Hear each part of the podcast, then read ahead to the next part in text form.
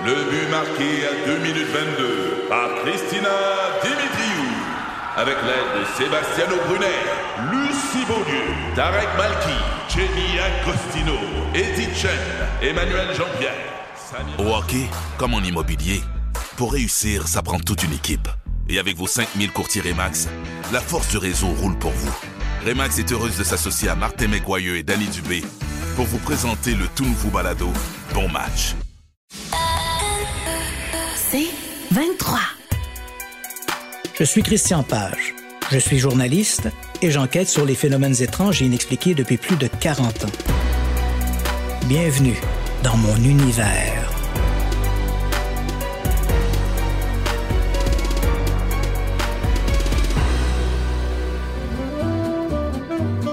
En décembre 1932, un certain Henry Gladstone débarque à Becky, une communauté rurale au sud-ouest de Saskatoon. L'homme qui se fait appeler professeur Gladstone se présente comme un mentaliste et un hypnotiseur. Il est là pour y donner un spectacle. Devant une salle bondée, le professeur Gladstone annonce qu'il ressent des ondes négatives à propos de Scotty McLaughlin, un fermier disparu mystérieusement trois ans plus tôt. En pointant un homme dans la salle, le mentaliste annonce que c'est cet homme qui retrouvera le corps et que lui, Henry Gladstone, sera à ses côtés à ce moment-là.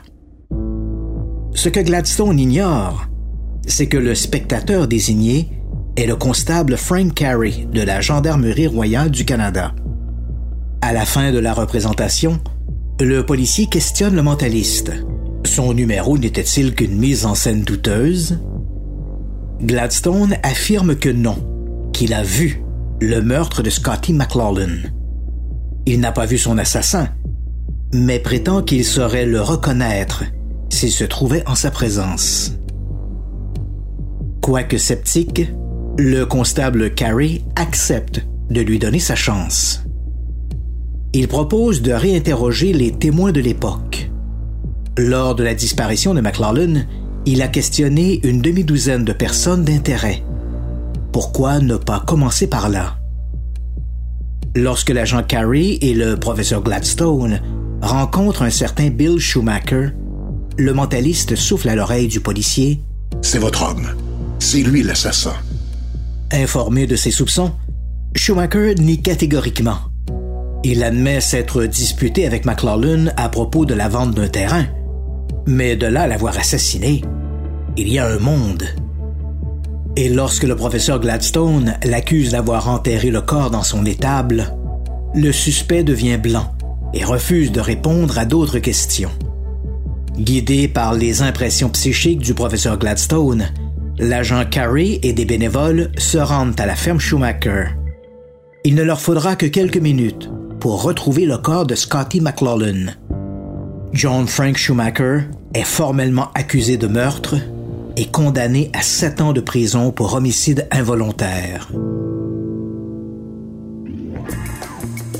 Le 12 août 1969, alors que la presse se fait l'écho de l'assassinat de l'actrice Sharon Tate, l'épouse du cinéaste Roman Polanski et de ses amis, Jay Sebring, Wojciech Frykowski, Abigail Folger et un jeune visiteur, Stephen Parent, le sensitif américain d'origine hollandaise Peter Urkos est invité à se rendre sur les lieux du crime.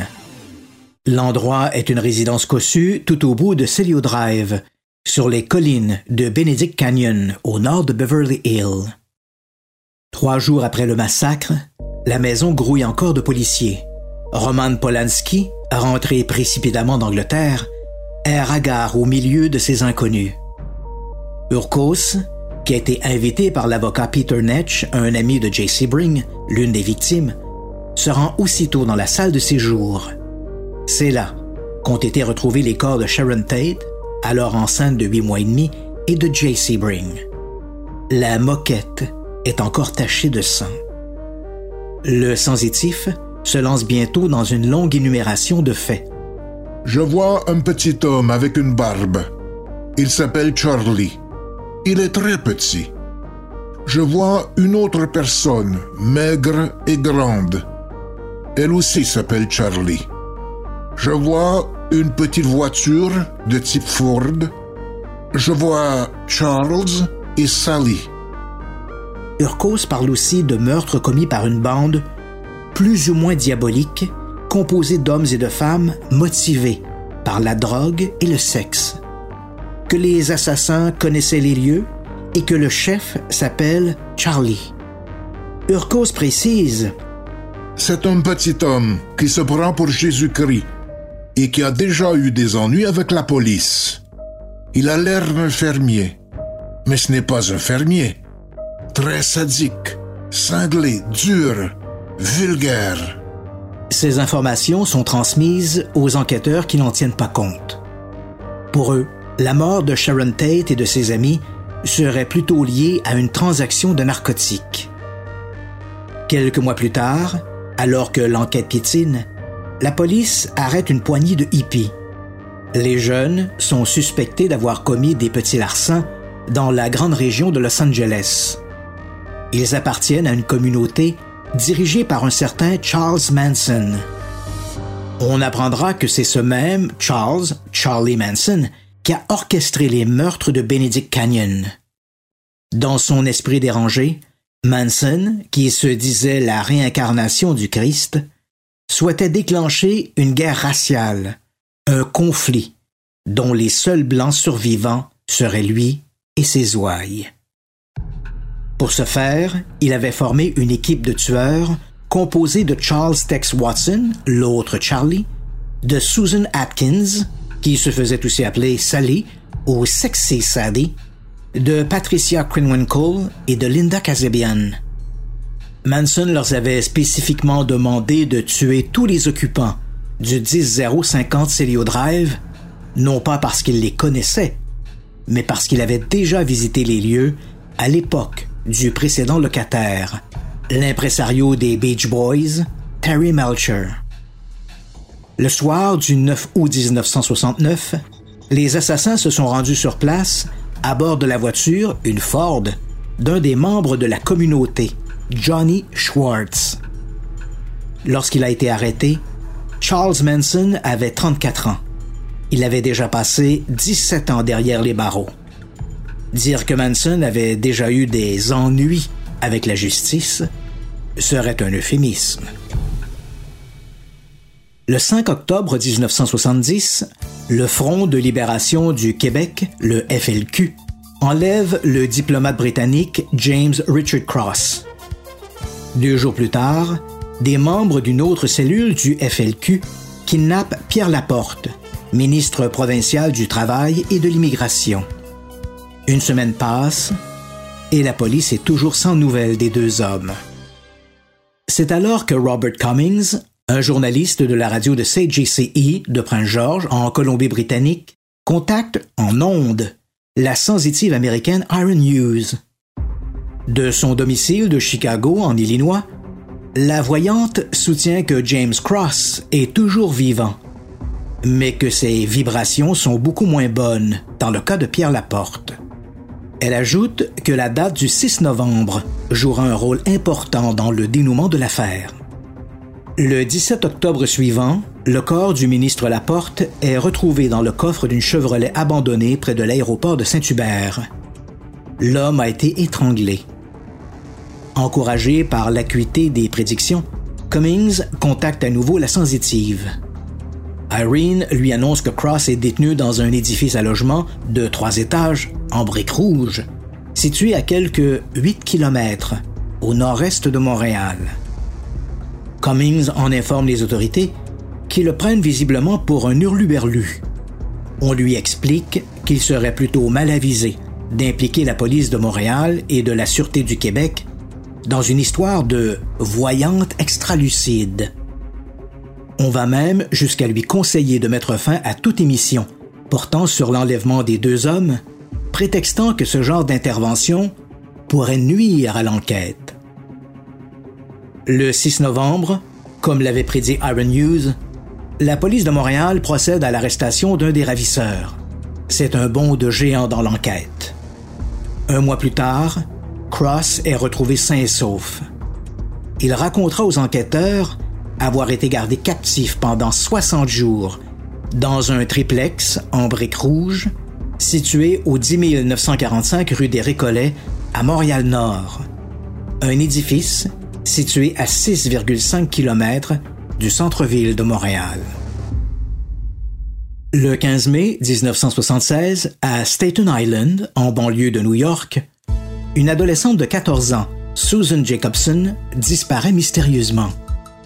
Trois semaines plus tard, la sensitive américaine Dorothy Harlison déclare aux policiers chargés de l'enquête que la jeune femme, contrairement à leurs soupçons, n'est pas en fugue, mais a plutôt été assassinée.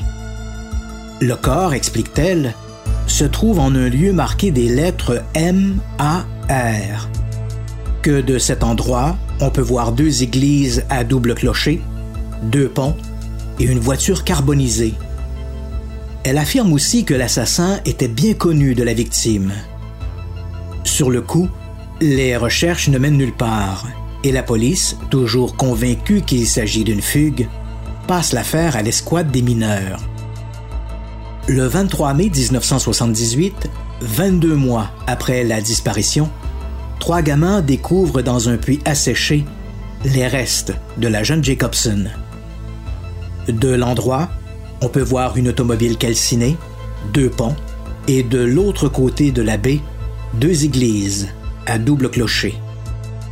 Sur les lieux, on note aussi un gros rocher marqué à la peinture rouge des lettres M, A, R. Six semaines plus tard, la police procède à l'arrestation d'un garçon de 18 ans. Il s'agit de l'ami de cœur de la victime. Il sera accusé de meurtre prémédité.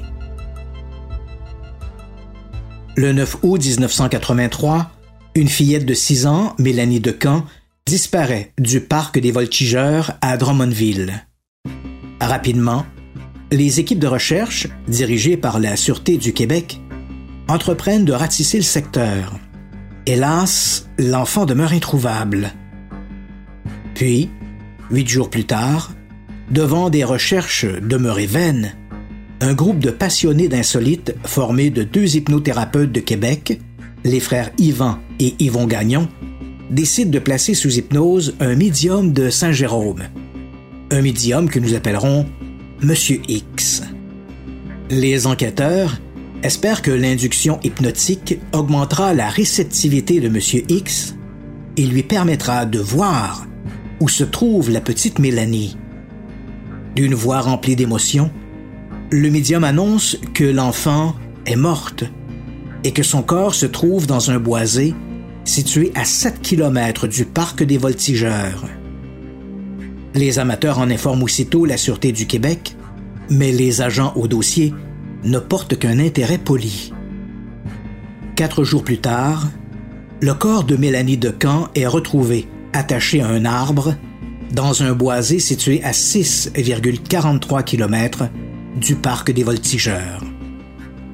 Simple coïncidence, les frères Gagnon auront bientôt l'opportunité de récidiver.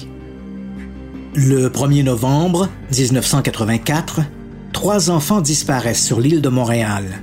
Wilton Lubin, 12 ans, Sébastien Métivier, 8 ans, et Maurice Vien, 4 ans. Cinq jours plus tard, les frères Gagnon décident de refaire avec Monsieur X l'expérience de la voyance sous hypnose. Les propos du médium laissent malheureusement présager le pire. Monsieur X annonce Il est mort. Vous devez désormais chercher un cadavre. Son corps est couvert de marques. Il a été battu par un homme. Je vois une vieille maison abandonnée, une route isolée. Il y a de l'eau comme une rivière pas loin. Le lendemain, sur les indications de M. X, Yvan Gagnon et Steve Lynch, un policier en congé et une amie de l'hypnothérapeute, retrouvent le corps du jeune Maurice Vien. L'enfant gît face contre terre, à demi nu, dans une cabane abandonnée à Saint-Antoine, sur le Richelieu. Comme le démontrera l'autopsie, l'enfant a été battu à mort avant d'être abandonné. L'affaire semble trop fantastique. Les autorités veulent connaître la version de Monsieur X. On le suspecte d'avoir pris part à l'horrible crime. Comment, en effet, l'homme aurait-il pu connaître tous ces détails s'il n'est pas lui-même l'assassin? Le médium proteste et clame son innocence. À l'issue d'un interrogatoire, le sensitif est relaxé, lavé de tout soupçon. En 1987, un corps est découvert dans un boisé près de Barrie, en Ontario. Malgré des appels à témoins, les enquêteurs de la police sont incapables de l'identifier. Les seuls éléments dont ils disposent sont que la victime est une femme de race blanche, assez jeune, entre 20 et 30 ans, et qu'elle a vraisemblablement été étranglée à l'aide d'un ceinturon, retrouvé près du corps. Dans l'impasse, l'inspecteur Scott Raybould décide de s'en remettre à une sensitive locale, Jessie's West. En manipulant des objets retrouvés sur le cadavre ou près du corps, la sensitive annonce que la jeune femme n'est pas originaire de l'Ontario, mais de la côte ouest canadienne. La victime, que West décrit comme une autochtone, est venue à Barrie à bord d'une camionnette rouge et que le conducteur, sans doute l'ami de cœur de la victime, est aussi son assassin. Sur la foi de ces informations, l'enquête repart dans une nouvelle direction. La police parvient enfin à identifier la victime. Il s'agit de Cindy Lowe, une jeune métisse originaire de la Colombie-Britannique. Elle a été vue la dernière fois en compagnie de son amoureux, un certain Robert Gallagher. À des amis, Cindy Lowe avait confié qu'elle et son amoureux comptaient se rendre en Ontario à bord de la camionnette GMC rouge de Robert. Arrêté peu après, Gallagher sera formellement accusé du meurtre de Sandy Lowe. Le 22 mars 2004, Kimberly Ann Sargent, une jeune femme de Nelson en Colombie-Britannique, disparaît mystérieusement.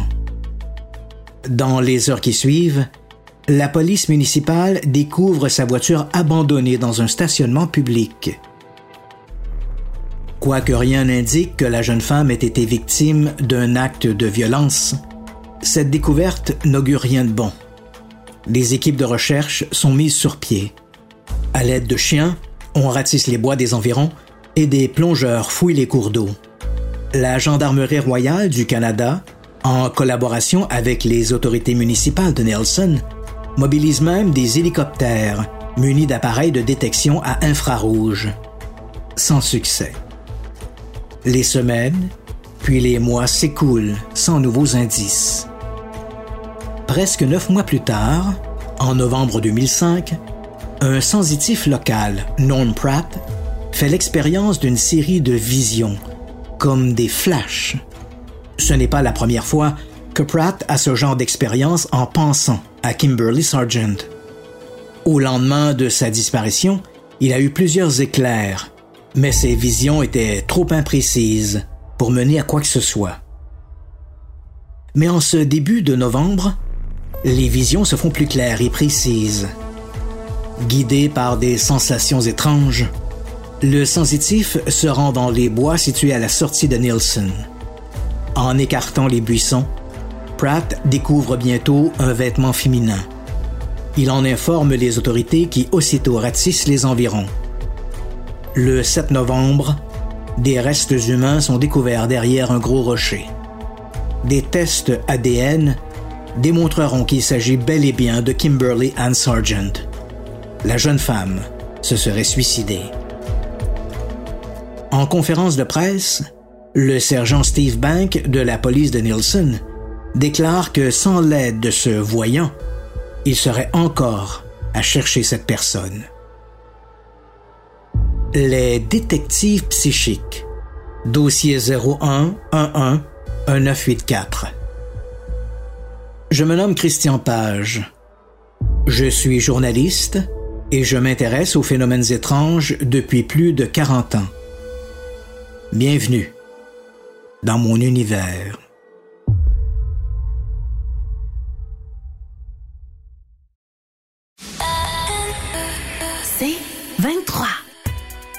Je suis Christian Page. Je suis journaliste. Bienvenue dans mon univers.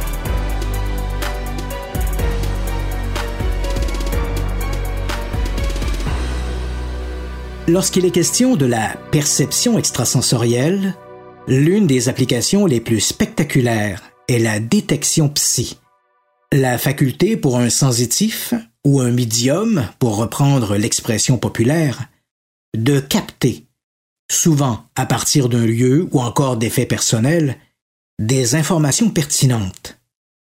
De là à utiliser cette faculté dans le cadre d'une enquête policière, il n'y a qu'un pas. Ainsi, à n'en croire la littérature, de nombreux sensitifs auraient collaboré avec les forces de l'ordre pour résoudre des crimes insolubles. On raconte qu'en 1888, lors des crimes de Jack l'Éventreur, un médium londonien, Robert Lees, aurait fourni à la police de Scotland Yard des détails au sujet de l'assassin. Quelle qu'ait été la nature de ces informations, elles n'ont apparemment pas permis d'appréhender Jack l'Éventreur. Aux États-Unis, des sensitifs se sont même fait une réputation en tant que détective psy. C'est le cas notamment de Noreen Rainier, une sensitive de la Virginie, qui aurait participé à des dizaines d'enquêtes policières. Ces sensitifs ont entre autres été impliqués dans certaines des plus grandes affaires criminelles américaines, de l'étrangleur de Boston à l'affaire Charles Manson, en passant par les crimes de John Wayne Gacy, le clown assassin, le Killer Clown. En fait, l'implication d'un sensitif dans une enquête criminelle est rarement le fruit d'une démarche policière. La plupart du temps, la présence des détectives psy découle d'une initiative privée, soit de la part du médium lui-même ou d'un proche de la victime. Ajoutons également que, de par son rôle social, la police est tenue d'enregistrer toute information provenant du public concernant un crime, que cette information soit véhiculée par un témoin oculaire ou par un sensitif. Par conséquent, il faut mettre un bémol aux affirmations de certains voyants qui ne cessent de crier sur tous les toits qu'ils ont collaboré à une enquête policière. À ce titre, toute personne communiquant une information à la police, que cette information soit fondée ou non, pourrait prétendre avoir collaboré à l'enquête. Cela dit, sur un plan plus personnel, c'est le cinéma qui m'a mis sur la piste des détectives psy. Déjà adolescent, j'avais été intrigué par ces histoires de sensitifs en regardant le classique The Boston Strangler, un film retraçant les crimes d'Albert de Salvo, dit L'étrangleur de Boston. Dans ce classique de 1968, l'acteur Tony Curtis y incarne ce tueur en série qui, de juin 1962 à mars 1963, aurait assassiné 13 femmes dans la grande région de Boston, au Massachusetts. Je souligne aurait parce que depuis quelques années, des faits nouveaux, dont des prélèvements ADN sur l'une des victimes, une certaine Mary Sullivan, sont venus jeter un doute sur la culpabilité de DeSalvo pour l'ensemble des victimes qui lui sont attribuées. Quoi qu'il en soit, pour en revenir à l'étrangleur de Boston, le film consacre plusieurs minutes à l'intervention d'un voyant du nom de Peter Urkos, interprété par le comédien Georges Voskavek, lequel Urkos aurait apporté son concours aux forces de l'ordre. Bien sûr, ce genre de film, inspiré d'une histoire vraie, n'est jamais une adaptation factuelle à 100%. Mais, à l'époque, l'affaire m'avait suffisamment intrigué pour que je fasse quelques recherches. Pieter Cornelis van der Urk, alias Peter Urkos, décédé en 1988, était un sensitif de nationalité hollandaise. Dans The Psychic World of Peter Urkos, traduit en français sous le titre de Peter Urkos, Qui suis-je Sa biographe, Normally Browning, raconte que c'est en 1941, au lendemain d'une chute survenue alors qu'il était peintre en bâtiment, que Urkos aurait développé ses surprenantes habiletés. Du jour au lendemain, il aurait été en mesure de percevoir, par le biais de flash mentaux, des informations inconnues, du moins de lui. Sa grande spécialité était la psychométrie, une technique consistant à toucher à des objets pour capter des informations. On raconte que Urkos aurait servi de modèle à Stephen King pour son personnage de sensitif Johnny Smith dans son roman The Dead Zone. Au fil des ans, Urkos aurait participé à maintes enquêtes policières, d'abord en Hollande, puis aux États-Unis. En janvier 1964, il a été invité à se joindre à l'enquête sur les crimes de l'étrangleur de Boston. Si les informations qu'il a fournies alors ont fortement impressionné les enquêteurs, Urkos a hélas été incapable d'identifier correctement l'assassin. En prenant connaissance des exploits de Urkos, j'ai été impressionné. Malheureusement, comme les faits remontaient déjà à une vingtaine d'années, il m'était très difficile de jauger de l'acuité des informations. Mes seules sources étaient l'ouvrage biographique de Norma Browning, le livre du journaliste Gerald Frank, L'étrangleur de Boston, sur lequel le film éponyme a été basé, et enfin les articles de journaux publiés à l'époque, principalement par le Boston Herald, le plus important quotidien de Boston. Devant mon impossibilité à réévaluer les pièces au dossier, j'ai dû mettre en veilleuse mon intérêt pour les détectives psy. Le cinéma allait raviver ma curiosité. En 1991, le réseau CBC présentait To Catch a Killer, un film retraçant l'enquête menée en 1978 par la police de Des Plaines, une banlieue de Chicago, pour appréhender John Wayne Gacy, l'un des plus monstrueux tueurs en série de l'histoire des États-Unis. À l'instar du film sur l'étrangleur de Boston, To Catch a Killer consacrait aussi plusieurs minutes à l'intervention d'une détective psy. Là encore, l'épisode donnait à penser que la femme avait transmis aux autorités des informations qualitatives et précises. Au lendemain de la diffusion de To Catch a Killer, j'ai rejoint par téléphone Joseph Kozenzak. À la fin des années 1970, Kozenzak était le chef de la police de Des Plaines. C'est lui qui a dirigé l'enquête qui a permis d'arrêter Gacy. Le policier à la retraite m'a confié que l'épisode du détective psy était tout à fait authentique, quoique légèrement adapté pour les besoins du film.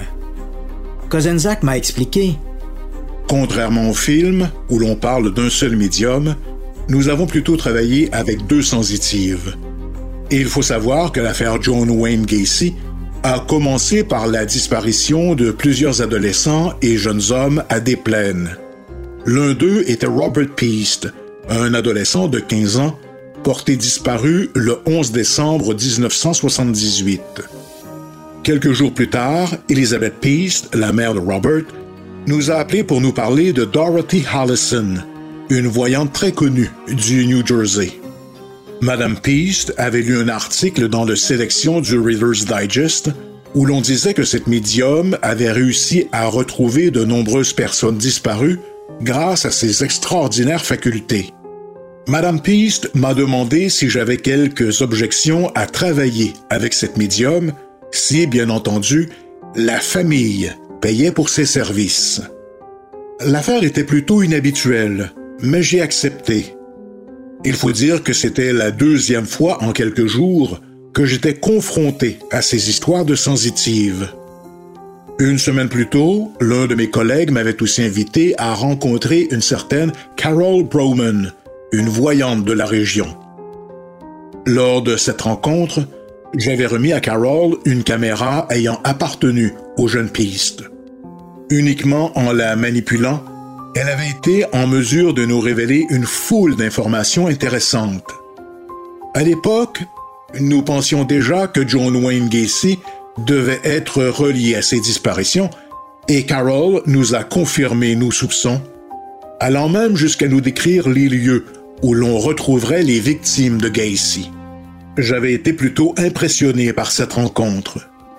Alors, lorsque Madame Peace m'a proposé de travailler avec Dorothy Hollison, je me suis montré tout à fait ouvert. Kozenzak m'a expliqué que c'est lui-même qui est allé chercher Dorothy Hollison à l'aéroport O'Hare de Chicago. C'était en mars 1979 et à ce moment-là, Casey était déjà sous les verrous depuis quelques semaines sous l'inculpation de meurtre. Après son arrestation, les policiers devaient découvrir sous sa maison et sous son garage les restes d'au moins 27 victimes, pour la plupart de jeunes hommes torturés et assassinés lors de jeux macabres. Mais le jeune Peace n'était pas au nombre des corps retrouvés. Lorsque Dorothy Allison est arrivée à Chicago, elle a demandé à Zach de la conduire au domicile de Gacy. Sur place, elle lui a expliqué que le corps de Robert Peast n'était pas là et qu'il devait plutôt chercher un endroit d'où émanait une forte odeur d'huile. Le policier l'a aussitôt conduite près de l'autoroute 55 où, de l'autre côté de la rivière des Plaines, se dressent les raffineries et les usines pétrochimiques de la compagnie BP. La sensitive est sortie de la voiture, a humé l'air un instant, puis a annoncé à Kozenczak que c'était là, tout près du cimetière Evergreen, que se trouvait le corps de l'adolescent. Malheureusement, d'immenses bancs de neige interdisaient alors d'aller plus loin. Dorothy Hallison a ajouté que, de toute façon, le corps ne serait retrouvé que le 9 avril. Pour la suite, voici un court extrait de deux minutes de l'entrevue que j'ai réalisée avec Joseph Kozenzak. Now, she had been in Chicago with me for a week looking for the boy's body. Okay. I worked with her every day. Uh, she was taken back to the airport, and we were waiting for the time for her to board her airplane. And she turned to me as she was getting ready to board the airplane, and she said, "Joe, uh, write write this down. This is going to be important for you." She said, "You're going to find that boy's body on April 9th." So I wrote it down on a little piece of paper. Okay. it- April 9. April 9th, yeah, 1979. Uh, this was she told me this in March of 1979. Uh, so I, I took the piece of paper, put it in my notes, and uh, generally forgot about it. Yeah. Uh, I had placed it in a desk in my office, and uh, weeks went by. Uh, the telephone rang in my office, and at that exact time, I was talking to another prosecutor who was sitting in my office with me, Mm-hmm. uh, discussing some po- points in the case. And the But I- telephone I- rang, Joe- and it was uh, a sheriff's department from the area where the bridge was located at. And the sheriff's deputy told me that uh, he suggested I come drive down to that area because a worker in that area had lo- had seen a body along the banks of the river, Mm-hmm. And he thought possibly it could be the boy we were looking for. Okay. So I hung up the phone, and right in front of me on my desk was a desk calendar. Okay. And I looked at the date, and it was April 9th. Okay. So I opened my desk drawer with this little note paper mm-hmm. and picked it up. I was I was so excited I couldn't I, I, I was overwhelmed and and I took this piece of paper and I showed it to the prosecutor Mm-hmm. and I, I, I said, Jesus, look look at this. I said, here I wrote this down back in March and this lady told me April 9th. Today's April 9th Mhm. and now we get this telephone call that they found the kid's body down in the river. So we drove down to the sheriff's jurisdiction, and it was in fact the boy that I was looking for. Quite impressive. Yeah, very for me. Le corps de Robert Peast a donc été retrouvé le 9 avril 1979, et ce, dans des conditions identiques à celles décrites des semaines plus tôt par Dorothy Hallison.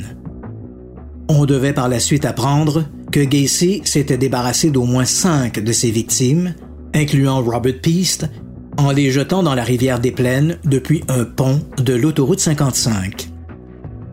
Joseph Kozenzak m'a avoué que toute cette histoire de détective psy l'avait fortement impressionné. Certes, les informations fournies par Carol Broman et Dorothy Hollison n'avaient peut-être pas joué un rôle dans l'arrestation et la condamnation de Gacy, mais elles avaient permis de confirmer certains soupçons que les policiers entretenaient déjà vis-à-vis de l'assassin. Si c'était à refaire, m'a confié Kozenzak, il n'hésiterait pas une seconde à faire appel de nouveau à des sensitifs. Pour la petite histoire, rappelons que John Wayne Gacy a été condamné à mort en 1980 et qu'il a été exécuté par injection létale le 10 mai 1994. C'est 23. Je suis Christian Page. Bienvenue dans mon univers. Et revenons au sensitif. Si l'on accepte la réalité de ces détections psy, comment fonctionne l'esprit de ces détectives? Nul ne le sait vraiment. Même les principaux intéressés à qui j'ai posé la question restent vagues. Certains prétendent obtenir leurs informations par l'entremise d'êtres désincarnés ou de guides de l'au-delà. D'autres parlent plutôt de la mémoire des objets, une hypothèse selon laquelle les objets auraient la faculté d'enregistrer, sous forme de vibrations, des événements et des émotions. Il suffirait alors pour un sensitif de toucher un objet.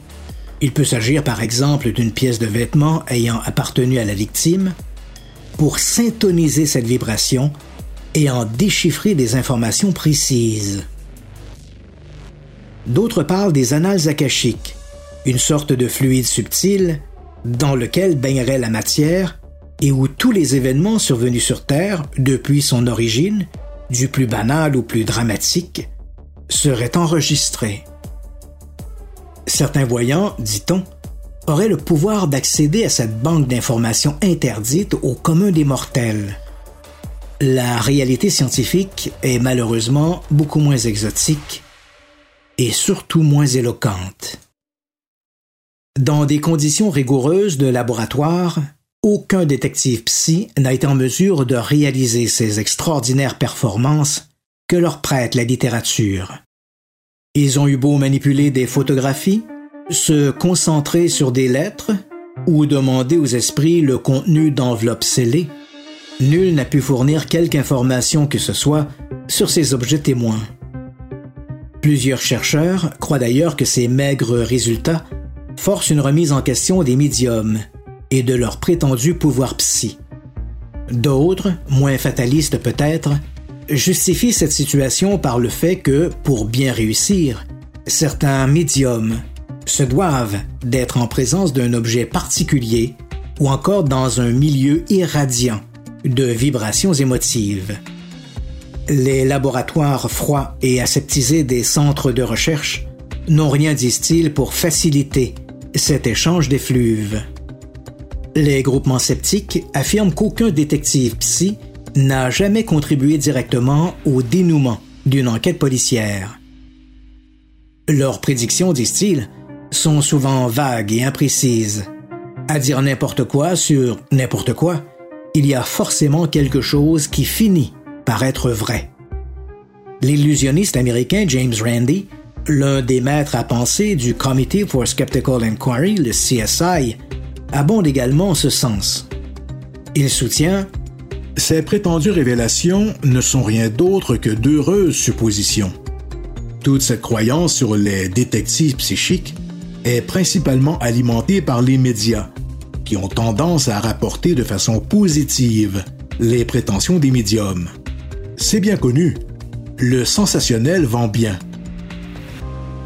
Mais peut-on honnêtement qualifier de vague ou d'imprécise les propos de Dorothy Harlison dans l'affaire de la jeune Susan Jacobson ou dans les meurtres de John Wayne Gacy, de Hiram Hughes dans l'enlèvement de James Richard Cross et de Pierre Laporte, ou encore de M. X dans les assassinats de Mélanie Decamp et de Maurice Vian. Certes, de nombreux sensitifs ont connu leur lot d'insuccès, sans compter que plusieurs d'entre eux sont certainement des arnaqueurs professionnels. Mais est-ce suffisant pour les conduire tous ipso facto au pilori? L'enquête policière, même pour des agents chevronnés, n'est pas toujours une mince affaire. Ils doivent apprendre à déchiffrer les indices trouvés sur les scènes de crime, à interpréter la position des corps et des objets, à identifier chaque élément susceptible de fournir une information sur le criminel et sa victime. Imaginez la difficulté lorsque ces indices vous parviennent sous forme d'images ou d'impressions subjectives. Maintes enquêtes policières n'ont jamais abouti.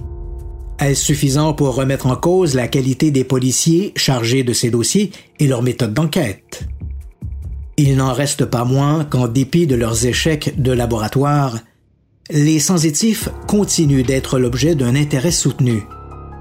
Charles Rose, ancien représentant démocrate de l'État de la Caroline du Nord au Congrès américain, a déclaré au début des années 1990 que la Central of Intelligence Agency, la CIA, et la Defense Intelligence Agency, la DIA, consacraient annuellement 500 000 dollars à la recherche parapsychologique et à l'évaluation de sensitifs de tout acabit. Le FSB russe, autrefois le KGB soviétique, investirait quant à lui plus de 70 millions de dollars par an pour des recherches analogues. Cet intérêt des services de renseignement pour les sensitifs a d'ailleurs été au centre d'un épisode digne d'Hollywood, le projet Stargate. En 1995, le Pentagone a rendu public ses documents sur son projet Stargate. En fait, cette appellation n'était que le nom collectif de toute une série de projets beaucoup plus modestes élaborés par le département de la Défense entre le début des années 1970 et le milieu des années 90. Des projets donc destinés à évaluer l'utilité stratégique de la perception extrasensorielle, le pouvoir des sensitifs. De ces facultés psy, c'est surtout la vision à distance ou remote viewing qui a suscité le plus d'intérêt auprès des militaires. Cette habileté consiste, pour un sensitif, à se transporter dans un autre lieu uniquement par le pouvoir de l'esprit, par projection. C'est vrai que se projeter sur une scène de crime, comme dans le cas des meurtres de John Wayne Gacy, ou sur un terrain de conflit militaire, c'est un peu le même combat. L'idée du projet Stargate a germé au début des années 1960. À cette époque, en pleine guerre froide, les services de renseignements américains étaient particulièrement réceptifs aux rumeurs en provenance de Moscou. C'est en épluchant ces informations que la CIA a appris que les soviétiques travailleraient en secret à des projets hors normes, impliquant la perception extrasensorielle. Certaines de ces informations mentionnaient la création d'un commando d'espionnage utilisant des dons de voyance pour surveiller les actions de leurs ennemis. Plusieurs sources évoquaient aussi la création d'armes psychotroniques, des armes susceptibles d'être déclenchées à distance en utilisant l'unique pouvoir de la volonté. À la même époque, des films passés en douce du côté de l'Ouest montrait certaines expériences menées dans le cadre de ces recherches.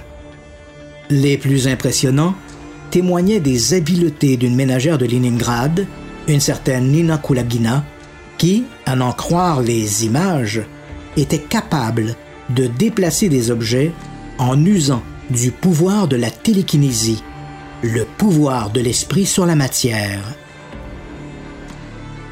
Ces films étaient-ils authentiques ou n'étaient-ce qu'un énième outil de propagande? Pour les services de renseignements américains, il était hors de question d'attendre. Pas question de se laisser doubler par l'armée rouge. Dès le début des années 1970, la NSA, la CIA et la DIA se sont lancés dans une série d'expériences visant à tester la réalité de la perception extrasensorielle et d'en mesurer l'utilité dans un programme d'espionnage ou de défense stratégique. Ces projets portaient des noms comme Grill Flame ou Sunstrake. Ils ont plus tard été regroupés sous le vocable général de Projet Stargate.